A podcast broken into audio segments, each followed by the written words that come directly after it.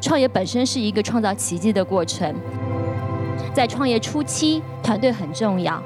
我们本着精益创业的原则，可能我们更多的是让市场、让用户来反馈我这个产品是 yes or no。就像我之前很快的在一年的时间里面掉头了两三次产品，啊，但是在这个过程当中，我们确实是遵循了这个精益创业的这样一个原则。在创业的过程当中，会面临特别多、特别多，你无法去确定 A 和 B 怎么好的这么一件事情。但是价值观会指引你哪个是你应该去做的事情，这就是文化价值观带来的魅力。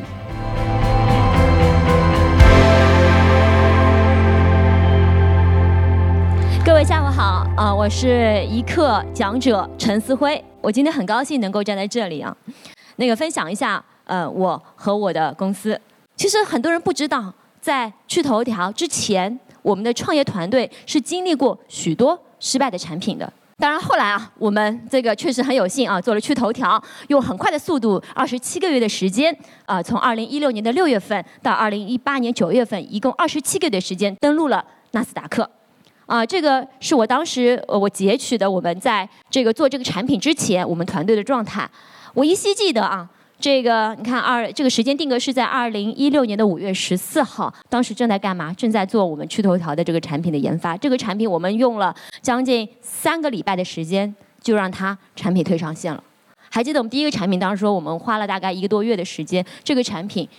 从开发到上线用了三个礼拜。最后后来能够转型到趣头条的这个产品上，我我认为我们其实还是做了一些新的思考的。又什么可以让我们一个创业团队可以啊，这个以小成本、低门槛的方式进入到一个新的领域，还能够获客啊？这就是后来我们再去思考说，我们也许做一个只要有移动手机啊，能够识字儿，然后呢，这个这个兴趣爱好点的话，又是非常的这个碎片化的，好像普通老百姓都能够接受的这么一类产品，所以我们选择了资讯。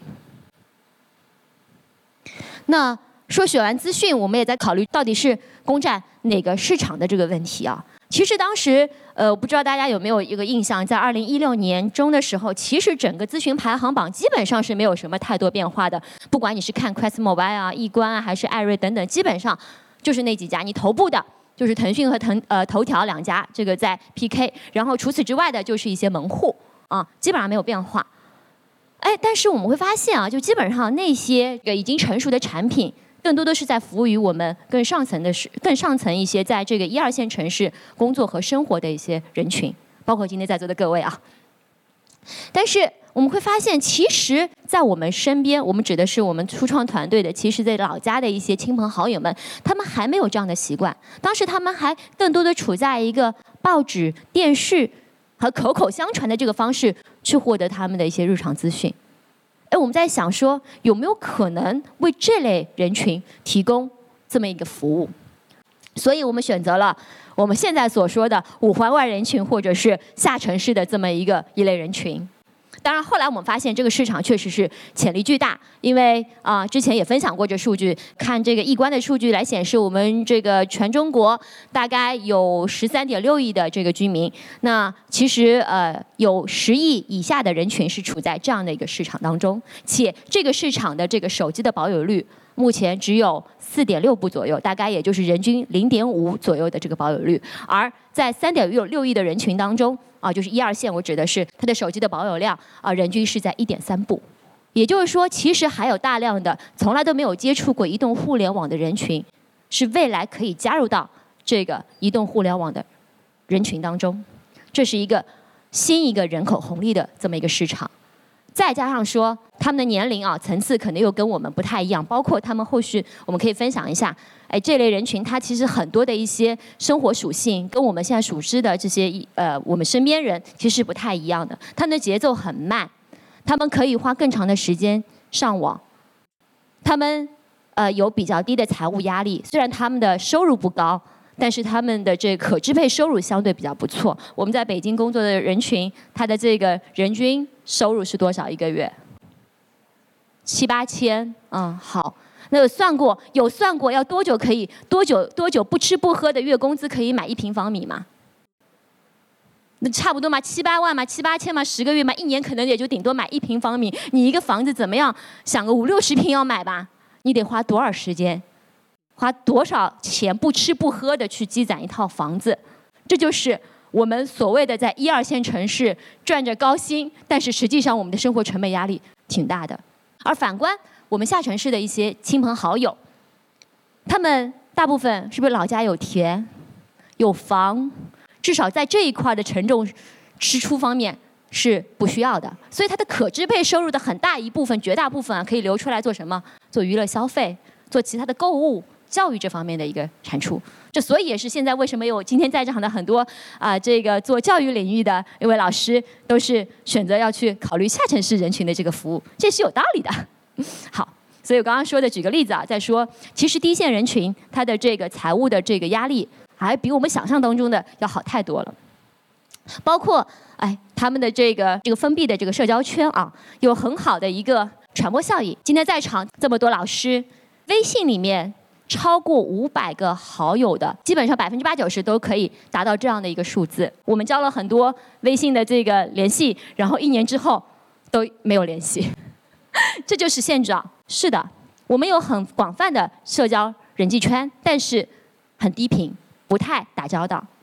可是反观我们的三四五线，在老家的一些亲朋好友，他们的微信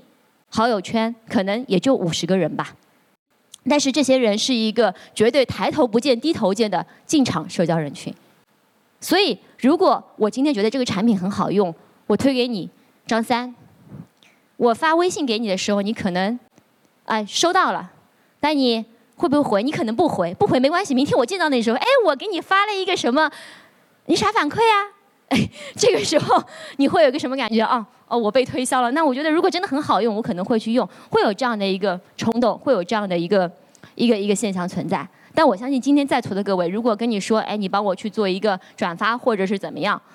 你可能觉得说，呃，不太好吧，会影响我的这个 社交关系的这种感觉调性。这就是很现实的这种两种，呃，不同生活在不同环境下的人的这种选择。所以我们正是看到了啊，这这类人群的不同的特性，所以我们在思考说，我们可能要对这堆人提供一些服务。我们思考的这个服务方式是将游戏化的获客。加上这个内部的一个积分运营体制，再加上这个我们的内容，提供多维的组合方式来去进入到那个市场。因为游戏本身它是一个最深谙人性的一个产品，所以我们把这种非常能够激发人性的这种机制啊搬到了我们内容的这个服务体验上来，它其实能够更好的加速这样的一个。用户的增长，用户的粘性，这就是去头条的秘密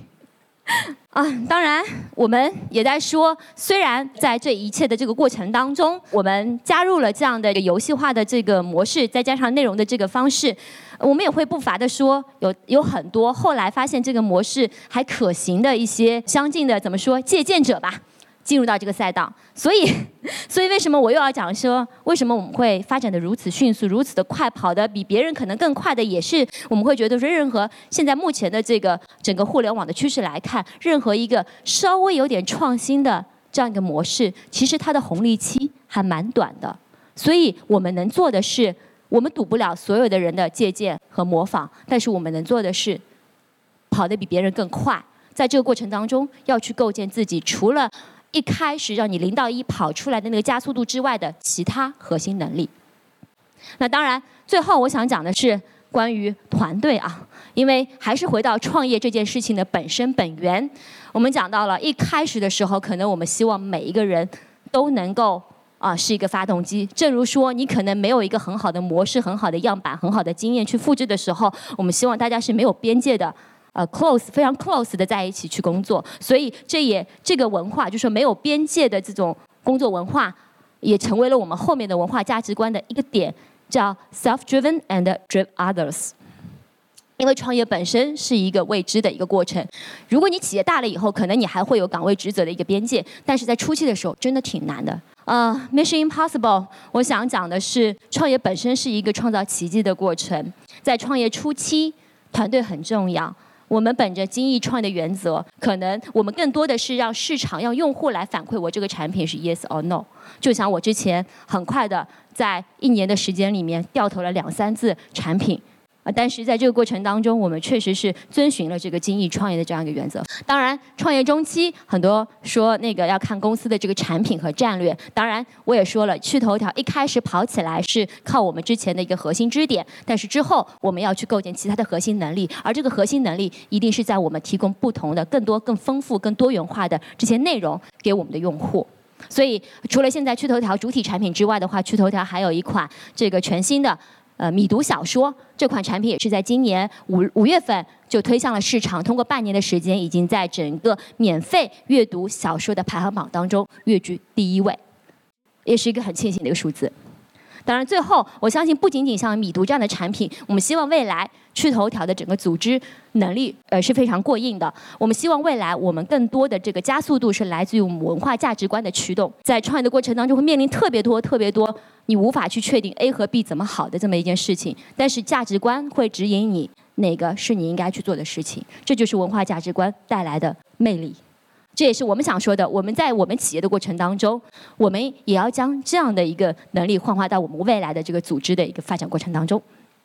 所以我把我们自己现在这个状态，通过两年半的时间，现在将近一千八百多人的这个组织规模的这么一个公司，定义在一个开着飞机修引擎的混沌状态。当然，我们打法也会发生变化，从原来的精益创业到现在的精益扩张，这是一个不小的挑战。这个就是想分享的趣头条的我们企业的这个愿景和价值观。我们要打造全球领先的线上内容生态。我们希望通过内容为用户带来乐趣和价值。刚才我们说的文化价值观，self and driven others，这是我们一开始的过程当中需要的这么一个一个动力。所以这成了我们这个价值观的这个这个一个点。所以文化价值观通常也是从你创业本身、从业务本身里面长出来的。当然，最后的最后啊，创业很痛苦吧？今天在座的各位，应该没有一个人说创业是一个让你觉得很轻松就可以完成的一个使命。不管是连续创业者，还是呃新兴加入到创业的这个行业当中的人，那我希望说，我把这句话也送给每一个创业者，让我们痛并快乐着吧。啊，谢谢，谢谢大家。